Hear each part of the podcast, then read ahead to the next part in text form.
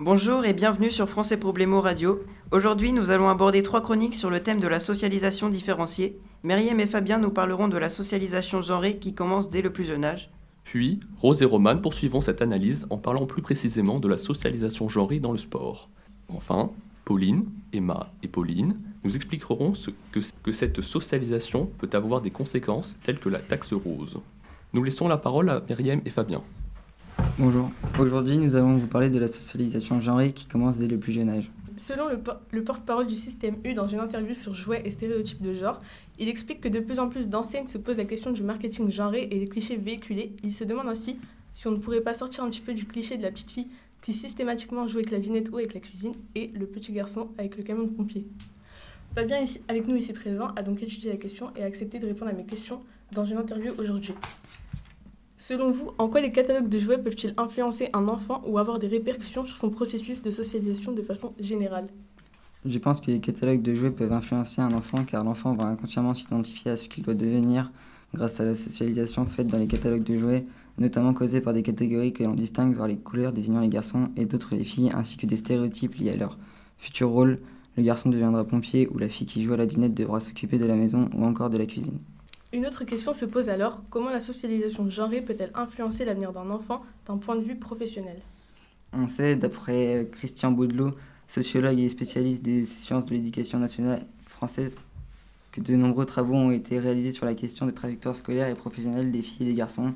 Ils indiquent que l'expérience scolaire et les situations d'orientation scolaire restent profondément marquées par la division sexuelle et par les rapports sociaux des sexes.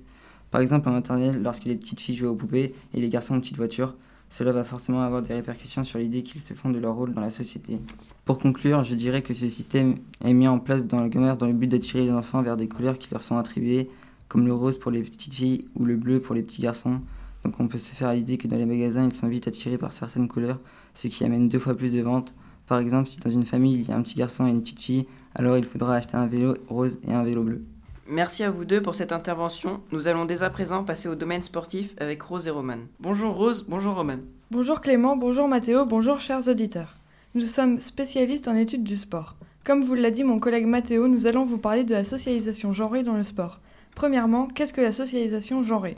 La socialisation liée au genre réfère au processus par lequel les enfants apprennent les attentes sociales, les attitudes et les comportements typiquement associés aux garçons et aux filles. En effet, durant l'enfance, le sport fait partie de la construction de l'identité des jeunes filles et garçons. On remarque alors que les activités physiques et sportives sont extrêmement polarisées. On distingue celles supposément adaptées aux filles et celles vraisemblablement destinées aux garçons. Néanmoins, un sport considéré comme féminin dans un pays peut être vu comme masculin dans un autre. Par exemple, voici quelques chiffres parlants. Parmi le nombre de licenciés au rugby, seulement 3% sont des filles et 97% des garçons. La gymnastique est constituée de 22% de garçons et de 78% de filles. Le football comprend 96% de garçons et 4% de filles. La danse représente 7% de garçons et 93% de filles. Le judo est composé de 25% de filles et de 75% de garçons. Ces écarts de pourcentage de filles et garçons pratiquant certains sports sont souvent à cause de la famille. 37% des femmes et 33% des hommes affirment qu'ils seraient chagrinés que leur fille demande à être inscrite dans un club de foot, d'après l'enquête Mediaprism, laboratoire de l'égalité en septembre 2011. L'école a également une influence indéniable sur l'orientation prise dans les pratiques physiques et sportives par les filles et les garçons. L'EPS à l'école traite tous les enfants, filles et garçons, de la même manière. Entre 12 et 17 ans, les filles sont plus nombreuses que les garçons à n'avoir jamais fait de sport en dehors des cours obligatoires d'EPS à l'école. Entre 14 et 20 ans, l'abandon de la pratique est plus important chez les filles, moins 45% que chez les garçons, moins 35%, d'après le ministère de la Ville, de la Jeunesse et des Sports en 2014. Une fois adultes, des inégalités persistent pour les femmes dans le sport. Elles sont moins bien payées que les hommes. Le football est l'un des sports où l'inégalité salariale entre les hommes et les femmes est la plus importante. Les footballeurs gagnent en moyenne 12 fois plus que les footballeuses. C'est sans compter les contrats de sponsors et autres bonus publicitaires quasiment exclusivement réservés aux joueurs masculins. En basketball, handball, golf et volleyball, les écarts existent toujours. Les hommes reçoivent chaque mois un salaire 4, 3 ou 2 fois supérieur à celui des femmes.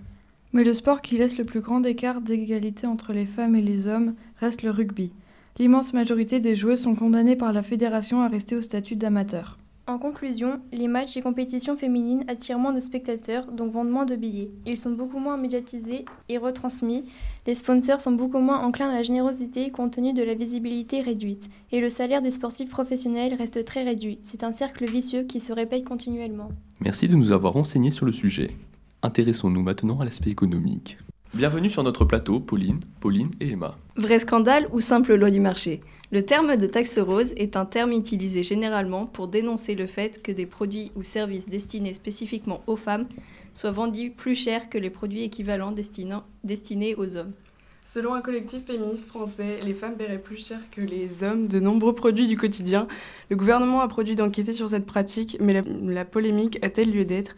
Grâce au collectif féministe Georgette Sand, créé en 2013, elles viennent de remporter une première bataille en évoquant le scandale de la taxe rose sur la place publique.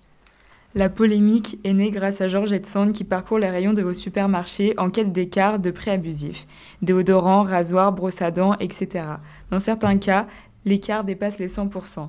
Grâce à une pétition avec plus de 20 000 signatures, la taxe rose a fait la une des journaux, le Télégramme ou encore le Figaro. Par ailleurs, il n'y a pas que ce problème sur les produits d'hygiène. Il y a aussi le fait que pour d'autres produits, comme la peinture rose pour les filles, 34 euros, et la peinture bleue pour les garçons, 20 euros, ou encore les lits chez Conforama Voiture pour les garçons 142 euros et Princesse pour les filles 177 euros. En plus du fait que les femmes paient plus cher beaucoup d'articles, elles doivent aussi se procurer des produits hygiéniques non destinés aux hommes. Dernière en date, l'université de Rennes 2 s'est engagée à la rentrée à mettre en place un accès gratuit à des protections périodiques pour ses, étudiantes. Durant la semaine de la rentrée, pas moins de 10 000 kits de 18 serviettes ou tampons bio et sans plastique seront distribués gratuitement, de même que 1300 cups et serviettes réutilisables, annonce la page Facebook du BDE de l'établissement.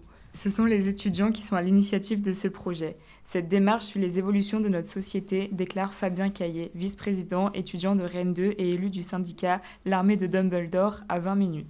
On touche là à des questions de santé, de solidarité et de lutte contre la précarité. Mais l'université ne s'arrête pas là, elle prévoit la mise en place progressive de distributeurs de protection gratuite dans les WC.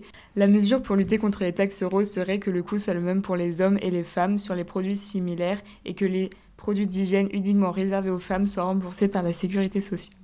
Nous vous remercions de vos interventions. Cette émission est désormais terminée. Je vous remercie de votre écoute.